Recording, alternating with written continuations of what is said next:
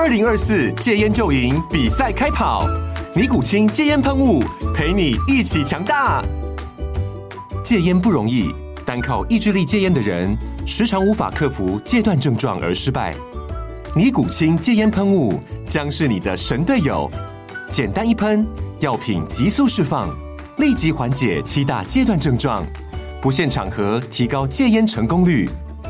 除了尼古清神队友，你还可以寻求专业医疗人员协助，一起迈向戒烟成功之路。尼古清戒烟喷雾，用科学方法戒烟，请咨询全台各大药局及戒烟门诊。本广告由尼古清戒烟喷雾、卫部药书字第零二七八三五号提供。嘉安嘉护股份有限公司，台北市中山区民生东路三段二号十楼，北市卫药广字第一一三零三零一九零号。尼古清戒烟喷雾，相伴每个新开始。你也和我一样关心青年返乡创业的议题吗？或者青年返乡都在做什么呢？我是马耀，每个礼拜四我在各大 Podcast 频道，我用三十分钟的时间与您分享青年返乡创业的心路历程，让你看见青年逐梦的精彩故事。欢迎收听青年返乡，Are you ready？大家好，我是马耀及马耀嘎姑。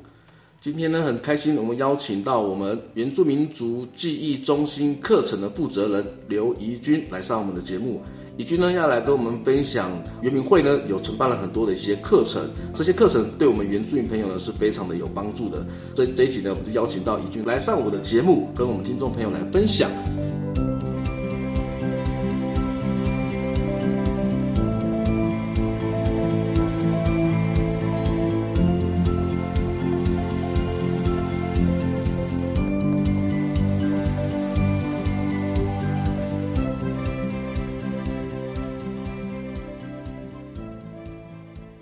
持人好，大家好，我是承建这一次原住民记忆研习中心这个课程训练的专案负责人，我姓刘，叫怡君。怡君你好，可不可以跟我们听众分享承接我们原住民族记忆中心的缘由？其实我们会承接这个也是还蛮突然的一个决定啦，因为之前的团队他退出了，因缘际会，然后就承接了这个案子了，主要是在这个部分。所以这个案子的话是从去年开始嘛，我相信新的团队应该有很多的新的目标跟未来的计划，在承接我们原住民族记忆中心，目前有提供哪些专业的课程的主题？这些课程的主题，那它的内容跟特色是什么？跟我们听众分享一下。这个记忆研习中心的课程啊，其实已经很多年了啦。那不过之前的话，我们他们比较是着重在记忆这个部分。从去年开始呢，希望扩大各个面向，然后我们也经过了呃一些需求的访谈，然后也跟各个地区的这个原住民的部落有做一些沟通，然后了解他们的需求。经过这些需求的调查之后，我们大概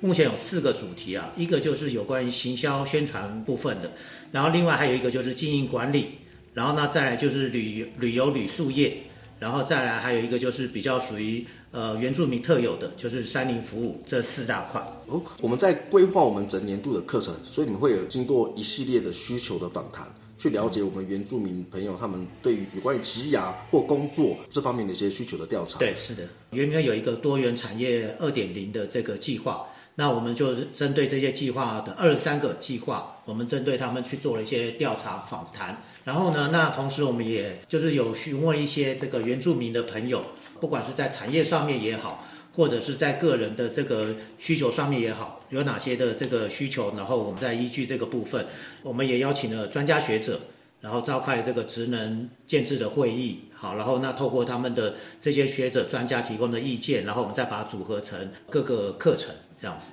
就是透过我们专家的建议，然后针对我们原民朋友做一些访谈，所以你们定出了四大主题，有行销企划类，有经营管理类，还有跟山林服务相关的，以及我们旅宿旅游类。对，是的。可不可以针对这每个四大类的主题去一一的介绍？好，怎么样让别人知道你有一个好商品？所以我们针对行销宣传这部分，我们大概有做呃，分成线上行销跟线下行销这两类。那那尤其是针对是线下行销这一块，因为这个是目前的一个比较夯的一个部分。好，那针对这个部分呢，那我们有开了一系列哈，就是说从让您了解说什么是线上行销，比如说像是平台的建立啦，好，然后怎么样去做数据的收集，然后分析到后面的怎么研判。那在线下行销的部分，我们目前在着重的是实体活动这个地方怎么办理？因为这个实体活动其实也是各个呃，不管说你是做计划的也好，或者是。产业界的人也好，哈，这个其实都还是蛮需要的。那也希望游客呢能够到这些部落来旅游，那就透过活动让他们能够过来。所以这个实体活动办理也会是一个很重要的一个部分。那在经营管理的话，哈，那主要着重就是说创业，我们要从创业开始谈起。好，然后到这个怎么样去经营你的这个事业？所以呢，我们从一开始的怎么样跟政府申请这个补助也好，或者是一些计划也好，从这个地方开始教大家。然后到后面呢，就是创业了以后，那我们要怎么样去做好我们的创业的营运管理？然后那在之后的话呢，我们也会再继续开的，可能就是专案管理啦，或者是人力规划、财务分析这个部分一系列跟经营管理比较有相关的课程。然后呢，再来的话就是旅游旅宿业，为什么会有旅游旅宿业这个部分哈？也是因为说，在我们访谈当中会发现很多的呃原住民朋友，其实会在部落里面会经营民宿也好、露营区也好，或者是说一些旅游行程，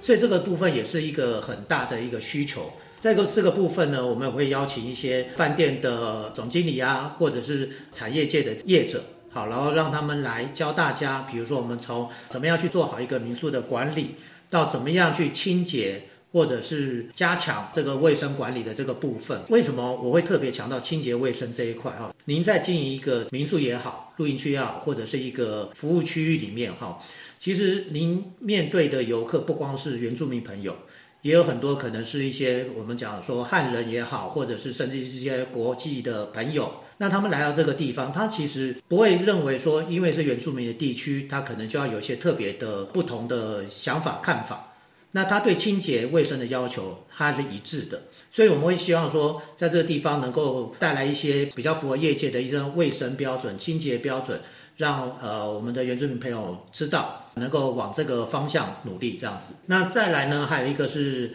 山林服务的部分，那这个就是比较属于原住民特有核心的部分。那所谓山林服务的话哈，它包括就是呃我们早期的就是技艺工艺的这个课程之外，那我们也包含了像森林疗愈啦，或者是导览、导游、旅游行程规划。这部分课程都是属于我们山林服务的领域里面。好，那这个部分啊，就是呃原住民朋友特有的部分。那也希望大家能够来多多参加这样的课程。其实你们规划的课程都还蛮精准，符合我们现阶段青年可能在创业或经营这方面直接的一个需要。刚好因为我马耀本身也是对于返乡创业是目前也是在进行当中的。那我就想请教您，就是说我们在课程里面呢，是不是有一些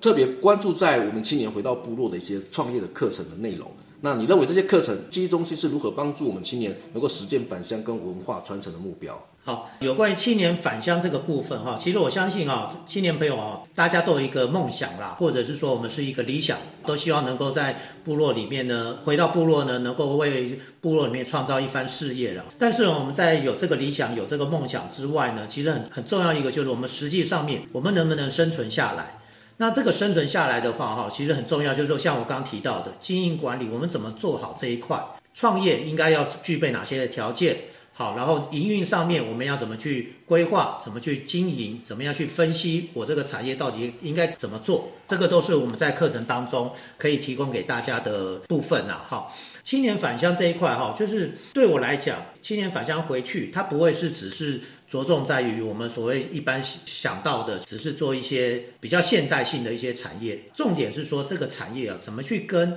文化，就是部落文化也好，或当在地的一些我们所谓的社区服务这一块做结合。所以为什么我们也会安排一个叫做地方创生与 SDGs 这个部分？讲到这个部 SDGs 就是永续发展，其实这个部分我们也是要特别强调，对于原住民朋友来讲，永续发展它绝对会是一个未来可发展。而且非常值得被重视的一个部分，因为在原住民的原乡里面呢，这个所谓的山林永续是绝对会比都市更重要，而且更能够发展的。比如说，我们有开一些永续发展指标的介绍的课程，然后或者是一些这个地方创生跟 SDGs 的结合的，就是希望说让大家能够更了解什么是永续发展，然后呢，大家能够朝着永续发展或者我们所谓的低碳，朝这个方向去努力。那我相信这个部分是原住民朋友值得发展的一个区块。有这么多棒的课程啊，那当然一定有一些好的师资团队。一句可不可以跟我们介绍一下，就是我们在规划课程里面有哪些讲师可以跟我们分享一下？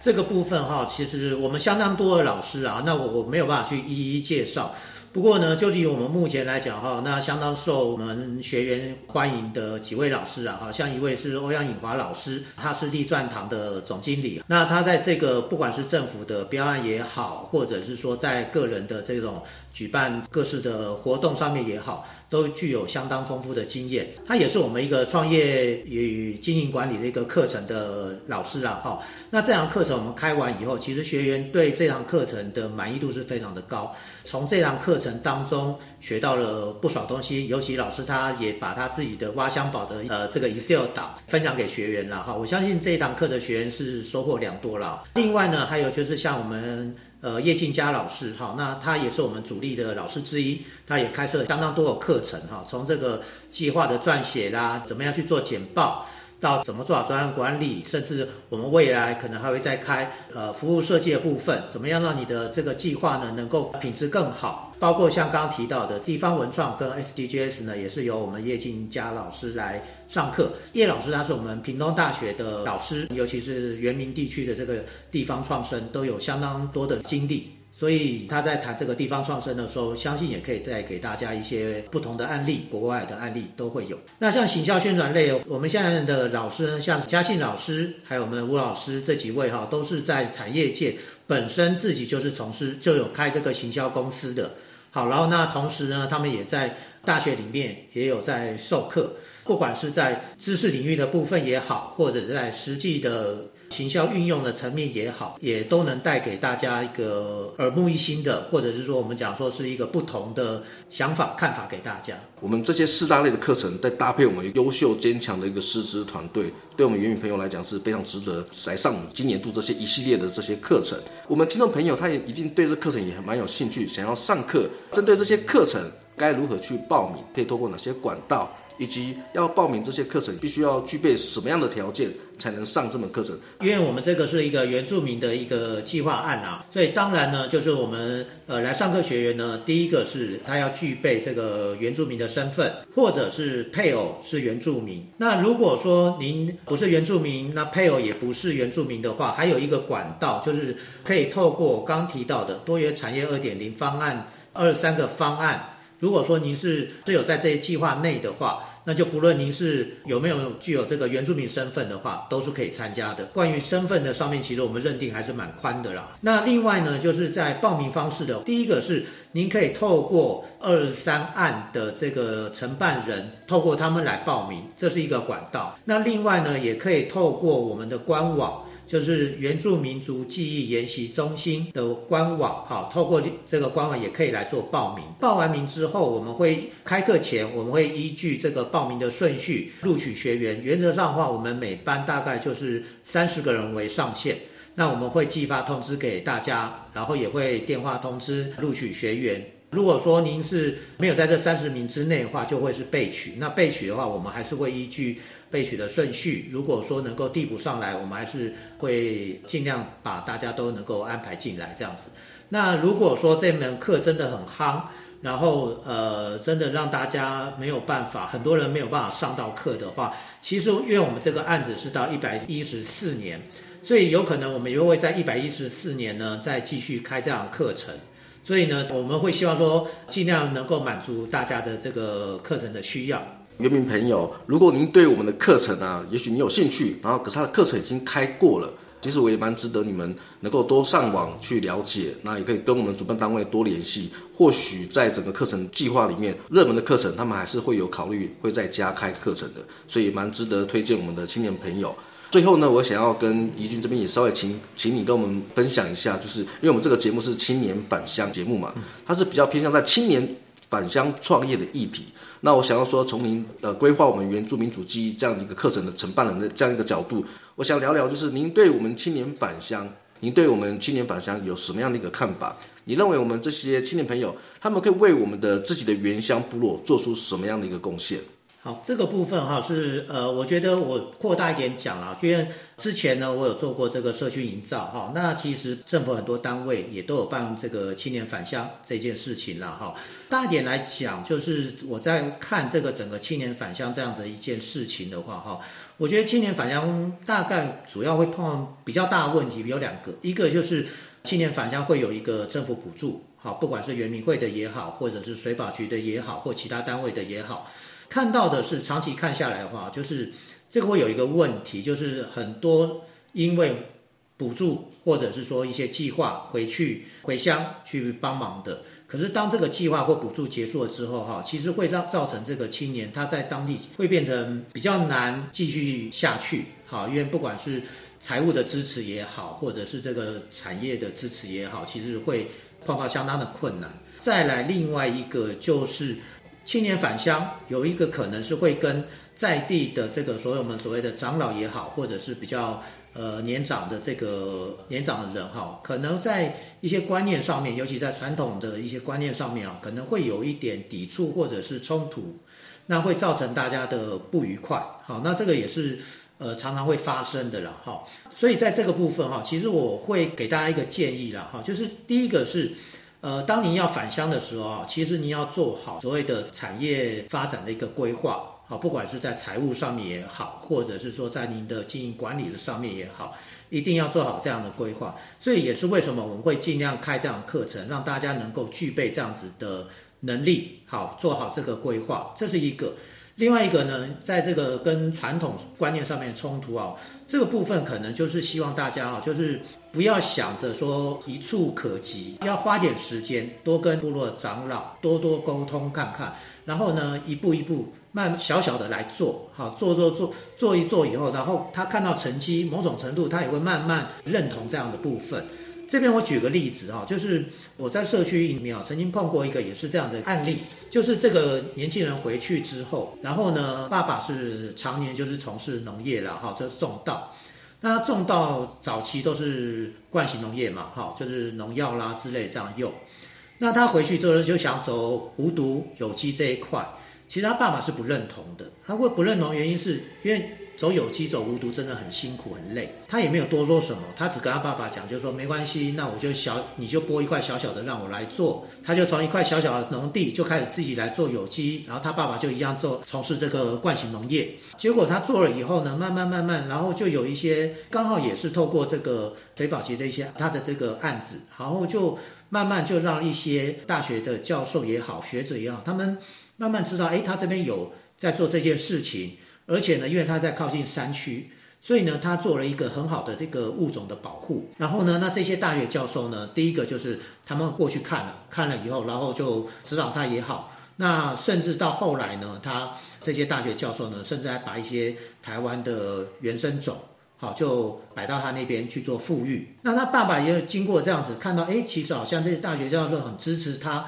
然后那当然也包括一些媒体也过去采采访他。他爸爸就觉得，哎，好像这件事情是可以做的。后来，呃，那到现在，他爸爸是反过来。支持他在做有机，然后他爸爸就帮帮他，就是他需要什么样帮忙的时候，他爸爸来帮他做这件事情。所以我是觉得说，这个东西就是大家不要想说一触可及，可能花个两年三年的时间，慢慢慢慢做，做出来一些成果，老人家也会看，他也会看得到，他看到说，哎，这个好像真的可行，他也会慢慢反过来支持。因为其实老人家他某种程度他反对，其实也某种程度是出于关心关爱啦。那他也怕说你可能做这样的东西跟他传统观念不一样，这样的话你可能很难做得下去。好，所以也不见得说他是一味的反对。我是觉得说我们大家就是慢慢呃花个花个长一点的时间，慢慢跟这些长辈或者是部落长老慢慢做一些沟通，然后让他们看到一点点的成绩，一步一步来。那这样的话，我相信会做得会比较